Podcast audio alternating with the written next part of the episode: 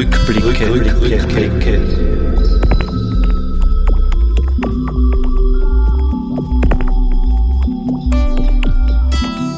Baudenkmäler im Salzkammergut.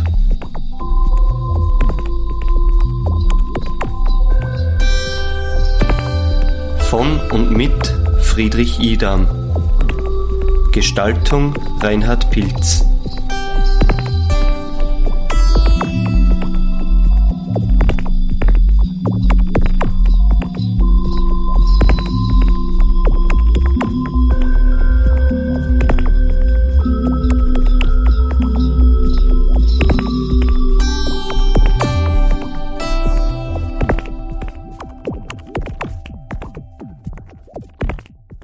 Heute wieder zu Gast in Welterbe Hallstatt Magister Johann Rudorfer, Archäologe vom Naturhistorischen Museum in Wien.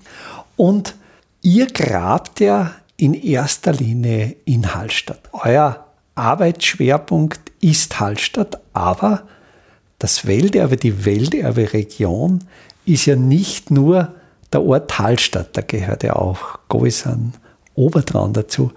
Kannst du dir vorstellen, in den anderen Gemeinden des Welterbes ebenfalls archäologische Untersuchungen durchzuführen? Gibt es dort lohnende Projekte? Gibt es da Vorstellungen, Visionen, dass es auch außerhalb von Hallstatt archäologisch Spannendes zu finden gäbe?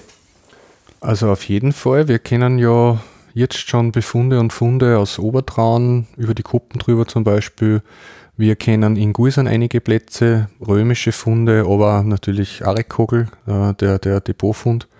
Ja, und der Michel Hallberg, dieser, dieser große auch das römische natürlich, Fund. Genau, das sind alles Sachen, die so punktuell in den Gemeinden auch festzustellen sind. Was für mich aber das Spannende wäre, ist eigentlich ja, der See selber, der ja eigentlich alle Gemeinden miteinander verbindet. Und es sind zwar bislang noch keine Unterwasserstrukturen auftaucht, die jetzt von archäologischer Relevanz wären, im See oder an den Ufer, in den Uferbereichen.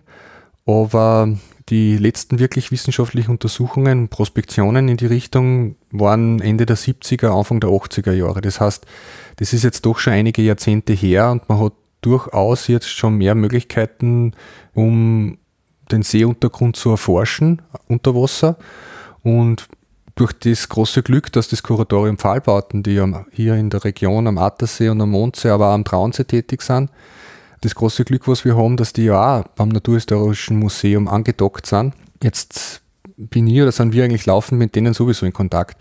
Und alleinig, wenn man sich jetzt die Topografie anschaut, Richtung Norden vom See, also zum Ausfluss hin in, in Bad Guisern, es wäre einfach so aufgelegt, dass dort wirklich auch Strukturen zum Entdecken sind. Ähm, es kann natürlich sein, dass die Sachen sowieso entweder durch die äh, Sedimente so tief unter der Oberfläche sind, dass man die nicht entdecken kann, oder dass die dementsprechend schon weggerissen worden sind durch irgendwelche Ereignisse. Das kann man natürlich nie sagen. Aber ein Versuch wäre es auf jeden Fall wert. Und für mich wäre das halt dann auch nochmal so ein Zusammenschluss, sage ich mal, von dieser Welterberegion, von diesen Gemeinden, die um den See wirklich liegen und so quasi den See als Vereinendes dann wieder hätten. Da gibt es ja diesen bedeutenden Einbau am Nordende des Sees, die Seeklause in Steg aus dem frühen 16. Jahrhundert. Und durch diese Seeklause ist ja der Seespiegel signifikant gehoben worden. Gibt es Anhaltspunkte, um wie viel das Seespiegel durch diese, durch diese Klause verändert wurde? Gibt es da archäologische Untersuchungen?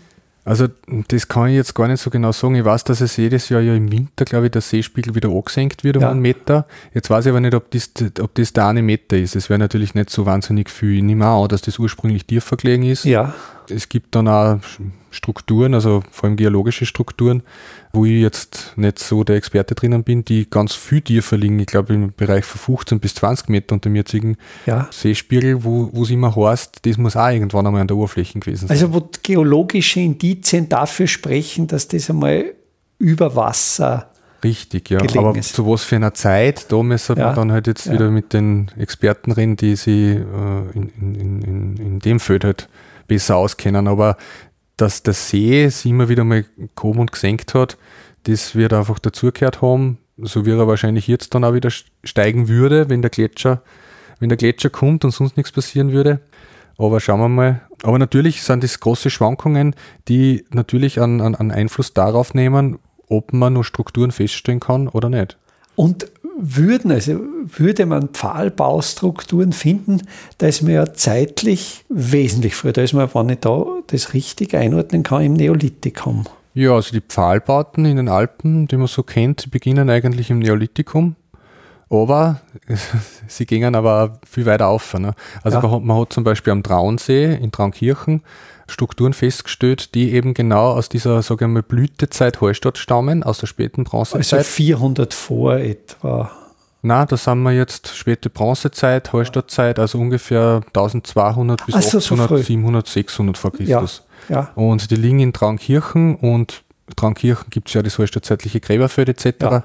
Das dürfte ein recht wichtiger Ort gewesen sein und natürlich liegt es sehr nahe, wenn man sich die Topografie anschaut, dass die Verbindung da von Hallstatt über den Wasserweg nach Traunkirchen und dann weiter aussehend bis zur Donau hin passiert ja. ist, weil es macht jetzt auch wieder wenig Sinn, wenn ich das Wasser habe und wenn ich das wahrscheinlich halbwegs als, als Transportweg nutzen kann, dass ich alternativ dazu über Land gehe, wo ja doch die, das viel, viel mühsamer ist. Also von dort Weg über die Strukturen, die man am, am Traunsee jetzt entdeckt hat, die eben zeitlich ganz gut in die Blütezeit von Hallstatt passen, wäre es nochmal ein reizvoller Ansatz, dass man zurückgeht quasi in den Hallstätter See und da nochmal schaut, ob man eben aus der Zeit auch was findet. Weil es ja fast unlogisch wäre, wenn am Traunsee Pfahlbaustrukturen vorhanden waren, warum sollte sie in Hallstatt nicht gegeben haben? Das ist richtig. Diese Sendereihe gibt es auch als Podcast mit Shownotes und weiterführenden Informationen. Im CBA, dem Cultural Broadcasting Archive der Freien Radios und auf vielen Podcast-Plattformen.